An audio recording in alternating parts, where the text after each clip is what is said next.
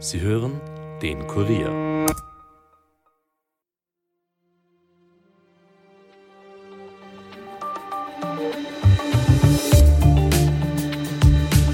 Die Solarenergie in Österreich boomt. 160.000 private Solaranlagen sind im Vorjahr gefördert worden. Damit hat sich die Leistung im vergangenen Jahr aus der Sonnenstromerzeugung mehr als verdoppelt. Mehr als 2,35 Terawattstunden Strom sind so erzeugt worden. Doch wie rentabel sind solche Solaranlagen am eigenen Hausdach oder im Garten wirklich? Wird es weiter so viele Förderungen geben und ist unser Stromnetz für so viel Sonnenstrom überhaupt ausgelegt? Das beantwortet uns heute unser Klimaexperte Bernhard Gaul. Mein Name ist Elias Nadmesnik und ihr hört den Daily Podcast des Kurier. 4,4 Prozent ist der Anteil der Photovoltaik an der österreichischen Stromerzeugung. Das ist jetzt nicht viel, aber auch nicht nichts. Vor allem private Haushalte scheinen auf den Geschmack gekommen zu sein. Nicht zuletzt der Angriffskrieg Russlands auf die Ukraine und die damit kurzfristig stark gestiegenen Strompreise haben einen Run auf die Sonnenenergie ausgelöst. 600 Millionen Euro an Förderungen hat die Bundesregierung im vergangenen Jahr für PV-Anlagen gewährt und damit den Rekord aus dem Jahr 2022 noch übertroffen. Mit den neuen Anlagen können rein theoretisch 800.000 Haushalte mit Strom versorgt werden. Und auch heuer erwartet man wieder tausende Anträge für Anlagen. Denn sie werden noch günstiger, weil ab 2024 die Umsatzsteuer für kleine Anlagen entfällt. Doch wie genau funktioniert das mit der Errichtung einer Photovoltaikanlage daheim? Auf was muss man achten? Und könnte das auch zu Problemen führen bei den Stromnetzen? Das erklärt uns jetzt unser Klima- und Energieexperte und Klima-Bernie Podcast-Host Bernhard Gaul. Hallo Bernhard. Hallo. Bernie, ganz schnell zum Anfang, was ist denn eigentlich der Unterschied äh, zwischen Photovoltaik und einer Solaranlage? Also es ist ja eine spannende Geschichte. Wegen dem Englischen haben wir hier eine gewisse Verwirrung. Ja? Bei uns ist sozusagen ein Solarkraftwerk ist eines, das wirklich nur was erhitzt, thermisch erhitzt. Also mhm. das wird meistens aufs Dach gegeben, um die Heizung zu unterstützen. Eine Photovoltaikanlage, die äh, kann das Sonnenlicht eben in Strom umwandeln. Die Verwirrung kommt übrigens aus dem Englischen, wo Photovoltaik generell Solar Power heißt. Mhm. Und das, was wir als Solarkraftwerk oder thermisches Solar, äh, äh, solares Heizen nennen, heißt dort Solar Thermal Collector. Deswegen. Okay. Wir wollen uns ja heute mit dem Strom beschäftigen und wollen mal durchgehen, wie da man so eine Photovoltaikanlage installiert. Äh, wie macht man denn das, grob gesagt?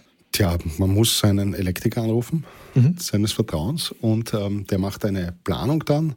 Und ähm, man braucht die Module am Dach, man braucht Wechselrichter, man braucht äh, noch ein bisschen elektrisches Klimbim dazu, aber es ist relativ einfach und schon ist sie angeschlossen. Die Behördenwege sind auch nicht die einfachsten, also auch für die Förderungen und solche mhm. Sachen. Aber äh, auch da helfen die Elektriker normalerweise weiter. Mhm. Jetzt, wie viel Energie kann ich mit so einer Photovoltaikanlage am Dach wirklich erzeugen? Kann ich da meinen ganzen Haushalt damit dann, wenn die Sonne scheint, versorgen? Ja, also es kommt natürlich schon darauf an, wie groß die Dachfläche ist, die ich da zur Verfügung habe oder sonstige Fläche, die ich zur Verfügung habe. Also man kann ungefähr rechnen, ab 50 Quadratmeter sind das so etwa 4, 4 bis 5 äh, Kilowatt Peak. Mhm. Kann aber gehen natürlich bis 10, 15, 20 Kilowatt Peak. Also wie gesagt, bei großen Häusern gehen sich sehr große Solaranlagen aus. Und damit kann ich eigentlich dann zu Hause den Fernseher, den Geschirrspüler und so weiter betreiben. So ist es. Allerdings natürlich mit der Einschränkung, also untertags, es muss kein direktes Sonnenlicht sein, es kann sogar an einem, einem nebeligen Tag, bringt die Photovoltaikanlage trotzdem eine Leistung von 10, 20, 30, 40 Prozent des, des, des mhm. Möglichen mhm. sozusagen. Das ist das eine. Das zweite ist eh klar, äh, nur solange Tag ist, liefert sie Strom, das heißt in der Nacht nicht. Und die Idee ist ähm, natürlich, dass man versucht, auch seinen Stromverbrauch dahingehend zu optimieren, sprich die großen elektrischen Verbraucher im Haus, das ist normalerweise die Spülmaschine, der Trockner, die Waschmaschine, dass man die eben andreht, wenn der Strom wirklich äh, vom Dach fließt. Äh, die, mhm. die äh, Aircondition wird mir noch einfallen, die Klimaanlagen. Ja. Genau, das ist ja auch im Sommer dann ganz wichtig. Geht der Strom dann sozusagen direkt in mein Haushaltsnetz rein und der Geschirrspüler zieht sich das dann direkt von der Anlage oder geht das dann ins gesamte Stromnetz und dann kriege ich es von dort wieder zurück? Wie kann man sich denn das vorstellen? Nein, nein an sich ist es schon so gedacht, dass es direkt ähm, vom, von der Anlage sozusagen in die Verbraucher geht und alles, was ich drüber habe, ähm, geht ins Netz. Mhm. Das ist, das ist die, die grundsätzliche Situation, ja, das schon. Und dann, dann reden wir noch darüber, was man damit vielleicht auch dann verdienen kann. Aber sind PV-Anlagen, also diese Photovoltaikanlagen, nicht äh, trotzdem irgendwie auch teuer in der Errichtung? Was kostet denn so eine Errichtung? Also, und wann rechnet sich das dann ja, auch? Auch da wieder kommt es natürlich auf die Größe an. Man kann ungefähr rechnen, also ab, ab Anlagen 5, 6 äh, Kilowatt Peak ähm, sind wir bei 7.000, 8.000 Euro. Natürlich das geht dann immer weiter hinauf, kommt natürlich auch darauf an, ob es einfach ist, dort zu installieren, wie, die, wie das Dach beschaffen ist und so weiter und so weiter. Also das, so wie das so sagen, also mit 10.000 Euro sozusagen sollte man mindestens rechnen. Und die Preise sind, das muss man äh, auch sagen, das wird sogar in den Berichten des Weltklimarats mehrmals erwähnt, dass die große Revolution hat eigentlich schon vor 20 Jahren begonnen. Vor 20 Jahren war das Ganze einfach gut fünf bis zehnmal so teuer. Okay. Also die Preise sind enorm viel billiger geworden, auch für die möglichen Strom Stromspeicher, den man dazu mauert. Mhm, zu den Stromspeichern will ich dann gerne kommen. Vielleicht ganz kurz, du redest ja immer von Kilowatt Peak. Ist das sozusagen, was die Anlage maximal leisten kann oder was ist das bei einem größeren? Also die Abkürzung KWP, Kilowatt Peak, ja, die steht äh, für das Maß für die elektrische Maximalleistung mhm. so einer Photovoltaikanlage. Also das sagt, wie viel unter optimalsten Bedingungen kann diese Anlage tatsächlich Strom liefern, ja, mhm. in Kilowatt dann. Ja.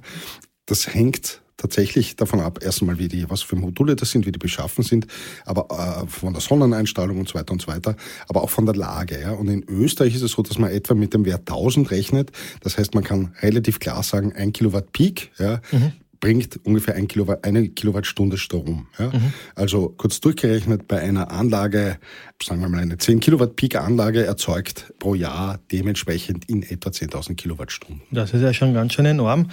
Wie schnell habe ich bei den derzeitigen Strompreisen, muss man ja auch fast sagen, dann meine Investitionen wieder drin? Hast du da irgendwie ein, ein Rechenbeispiel? Äh, ist ein bisschen schwieriger, aber man sagt so zwischen acht und zwölf Jahren normalerweise. Früher war es früher mehr, weil die Anlagen natürlich teuer waren, aber das geht jetzt ein bisschen schneller. Und für das, dass die äh, ja problemlos 20, 30, äh, vielleicht sogar mehr Jahre, so viel Erfahrung hat man natürlich noch nicht, aber überleben können, ja, rechnet sich sozusagen, also nach einem Drittel der Zeit dürfte, dürfte sich die amortisiert haben. Mhm. Jetzt hast du es vorher schon angesprochen, es gibt Zwischenspeicher. Das ist eine Batterie, wo ich dann den Strom reinspeichere und dann später eben, wenn es mal nicht äh, so sonnig ist, dann wieder rausziehe? So ist es. Also die Batterien, die, die derzeit angeboten werden, haben eigentlich die Idee, dass man den Sonnenstrom, den man über Tag einspeichert, dann am Abend in den Abendstunden verwenden kann. Ja, mhm. Also zum Fernsehen und für den Computer und was weiß ich was. Die sind aber schon begrenzt, das muss man ehrlicherweise dazu sagen. Eine andere Option, die kommen wird, die recht spannend ist, sind die Autos. Aha. Also bei den Elektrofahrzeugen gibt es bisher nur ein paar, ein paar Audis und ein paar von den Koreanern, also die Kias und die Hyundais, die das sogenannte bidirektionale Laden drauf haben. Das heißt, da kann das Auto quasi als echter Batteriespeicher verwendet werden. Und wenn man das ganz großskalig denkt, ja, für ganz Österreich, also angenommen, irgendwann in den 2040ern haben wir wirklich eine unglaublich hohe Dichte an Elektrofahrzeugen, die dieses bidirektionale Laden drauf haben und die hängen alle am Netz, mhm. wäre das eine unglaubliche Geschichte, weil man die ganzen Netzspitzen damit rausgibt. Ja, das heißt auch, dass sozusagen äh, ich um sieben der Früh, wenn ich mir meinen Kaffee mache, mit meinem Induktionsherd, dass der Strom dafür eigentlich nicht aus dem Netz kommt, sondern aus meinem Auto, das vor der Tür steht, oder aus dem Auto vom Nachbarn, mhm. der vor der Tür steht. Ja. Mhm. Das wird immer, das kann natürlich alles gut verrechnet werden in Zeiten der Digitalisierung. Aber wir würden so unglaublich die ganzen Spitzen, die sehr teuer und sehr problematisch sind für das Netz, könnte man so abfedern. Mhm. Eine spannende Geschichte. Es wird passieren. Das no, noch noch geht es aber nicht. Das Auto muss halt zu Hause sein. Wenn ich am Abend dann fernschauen will und die Frau ist dann mit dem Auto unterwegs, sitze ich vor der Mattscheibe. Aber dann muss ich eben beim Nachbarn anzapfen. Genau. Es ist ja selten, dass jemand eine wirkliche Insellösung hat. Insellösungen heißt, du bist komplett vom Netz abgetrennt. Ist auch gar nicht notwendig, muss dazu sagen. Am Abend, in der Nacht gibt es normalerweise immer zu viel Strom als zu wenig, einfach nur, weil, weil natürlich viel mhm. weniger Verbraucher da sind. Mhm. mhm. Große Verbraucher. Kannst du sagen, wie viele Leute in Österreich eigentlich schon eine Photovoltaikanlage haben? Gibt es da Zahlen dazu? Also Allein im Vorjahr waren es 160.000 Anlagen, die da irgendwie bewilligt wurden. Mhm. Es könnten, es dürften aber tatsächlich mehr sein, weil nicht alle äh, suchen an um eine Förderung, weil die Förderung ist gar nicht so groß. Die ist, glaube ich, 750 Euro pro Kilowatt. Das ist nicht nix, aber wahnsinnig viel ist es auch nicht. Mhm. Amortisieren tut sich ja das ja einerseits durch die geringen Stromkosten ich habe. Ich brauche einfach weniger Strom aus dem Netz, aber auch weil ich einspeise. Mhm. Äh, auch da gibt es äh, gewisse Vergütungen von, das ist wieder wirklich unterschiedlich, muss man sich leider sehr genau anschauen, äh, was da möglich ist. Aber auch so verdient man natürlich sein Geld. Mhm. Das heißt, das machen schon wirklich sehr viele Leute. Was denkst du, wird der Boom jetzt 2024 weitergehen? Ja, da bin ich mir ziemlich sicher. Also es waren wirklich, es sind enorme Mengen, die in den letzten drei Jahren neu installiert wurden. Das hat auch damit zu tun, dass sie günstiger wurden. Das hat auch damit zu tun, dass sich viel mehr Elektriker darauf spezialisiert haben, überhaupt das bauen zu können. Es hat aber auch damit zu tun, dass die Menschen, die das gemacht haben, einfach nur oder vor allem positive Erfahrungen haben und das natürlich auch weiterzählen. Also mhm. mir ist auch aufgefallen, bei den Geschichten, die wir im Kurier machen dazu, sind ähm, die Postings drunter, mitunter skeptisch, aber dann sind auch immer wieder Leute, die, die sagen, ich habe das seit, seit kurzem, seit längerem äh, und bin eigentlich sehr, sehr zufrieden und sehr glücklich. Mhm. Zahlt sich das überhaupt aus, in das Stromnetz einzuspeisen als, als Privater? Man hört dann immer, dass man da so wenig Geld dafür bekommt, dass es eigentlich eher besser ist, man benutzt den Strom selber, anstatt das jetzt irgendwie zu bauen, wenn man in ein Stromnetz einspeisen will. Genau, aber meistens ist es so viel, so viel Strom kannst du gar nicht verbrauchen, wie so eine gute Anlage am Tag liefern kann. Also es sei denn, du tust Stahl verarbeiten oder so und brauchst irgendwie sehr viel Strom für Lieferung. Das haben aber, glaube ich, die wenigsten zu Hause. Also ich nicht zumindest. Jetzt ist äh, schon eine große Frage, die sehr viel umtreibt, nämlich wenn jetzt so viele Leute sich Solaranlagen auf das Dach knallen, dann wird das ja wahrscheinlich auch unsere Netze belasten. Du hast ja vorher gesagt, dann holt man sich das vom Nachbarn und dann vielleicht noch weiter hin und her. Sind wir überhaupt mit unseren Netzen dafür ausgelegt, dass wir jetzt den Solarboom 2024 weiter haben oder könnte es da mal zu einem Crash kommen? Also ein Crash glaube ich jetzt nicht. Das ist jetzt nicht die, die, die, das Problem. Das Problem ist tatsächlich, der Netzausbau hinkt genau dieser Photovoltaikrevolution schwer hinterher. Ja, und vor allem, das sind die, wir haben ja sieben Netzebenen in Österreich und es sind halt die kleineren Netze, die da nicht mehr mit können. Ja, weil mhm. tatsächlich an einem schönen Tag, wenn große PV-Anlagen da sind, wirklich sehr viel Strom fließt. Ja. In Oberösterreich, glaube ich, haben sie in sieben Regionen im Dezember schon gesagt, sie können nichts mehr anschließen, weil die Netze so schlecht sind. Mhm. Da gibt es jetzt ein neues Gesetz dazu, das Elektrizitätswirtschaftsgesetz, das die Netzbetreiber, auch die niedrigen Netzbetreiber dazu zwingt, einfach hier bessere Pläne Pläne zu machen, besser vorzusorgen. Man muss aber dazu sagen, ganz fair ist das nicht, weil die konnten die Stromnetze gar nicht vorausschauend ausbauen, weil äh, ja nicht klar ist, wo denn überhaupt welche Netzbelastungen sein werden. Das ist schon ganz was Wichtiges. Also etwas ganz Grundsätzliches, was wir hier tun bei der gesamten Energiewende ist, das fossile System, das eigentlich 200 Jahre lang Zeit hatte zu wachsen, mhm. sind 200 Jahre lang ausgebaut worden, wollen wir eigentlich in 20 Jahren komplett umdrehen. Und dass das Ganze nicht friktionsfrei ist, ist, glaube ich, offensichtlich und es ist ja auch nicht, also es, ist, es sind halt viele Friktionen da. Das mit den Netzen ist ein Problem.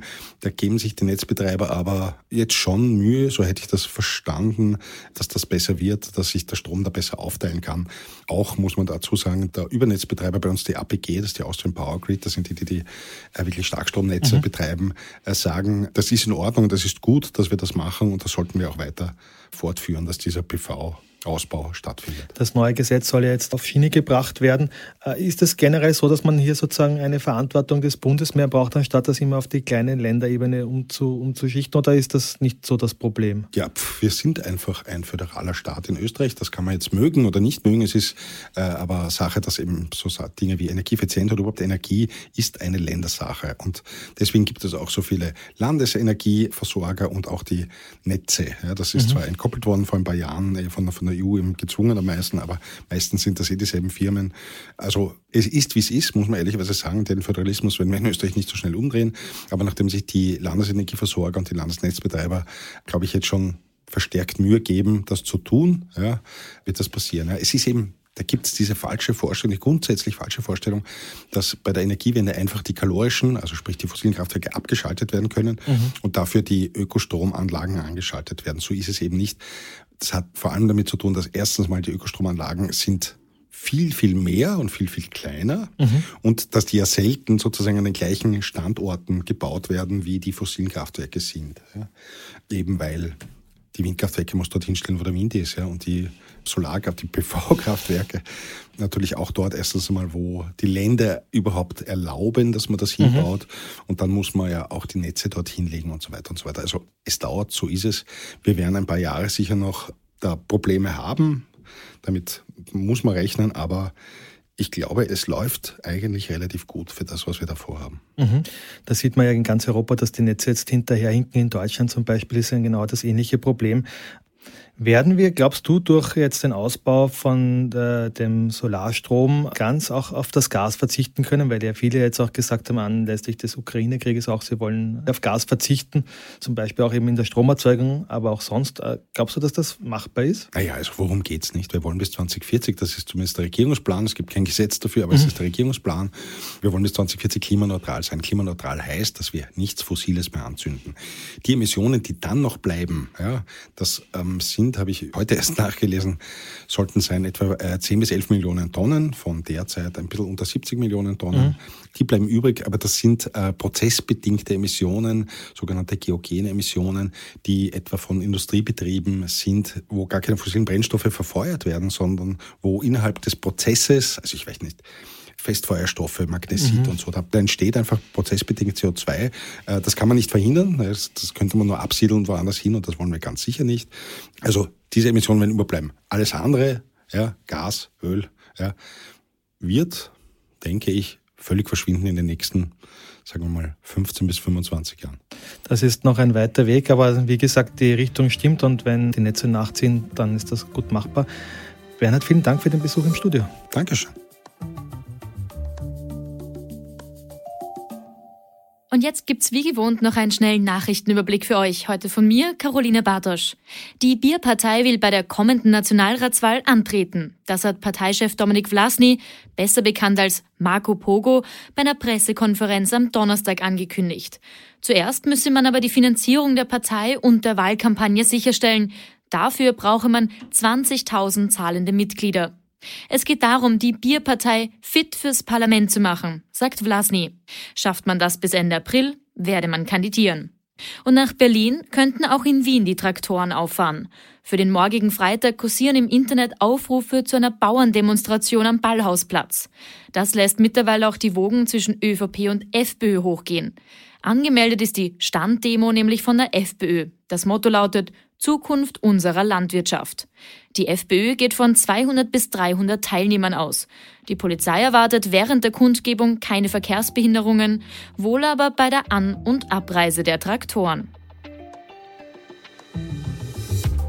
Das war's für heute von mir. Noch einen schönen Tag. Ton und Schnitt von Dominik Kanzian. Wenn euch der Podcast gefällt, abonniert uns auch auf Apple Podcasts oder Spotify und empfehlt uns euren Freunden. Bis bald, passt auf euch auf, Elias Nadmesnik, over and out.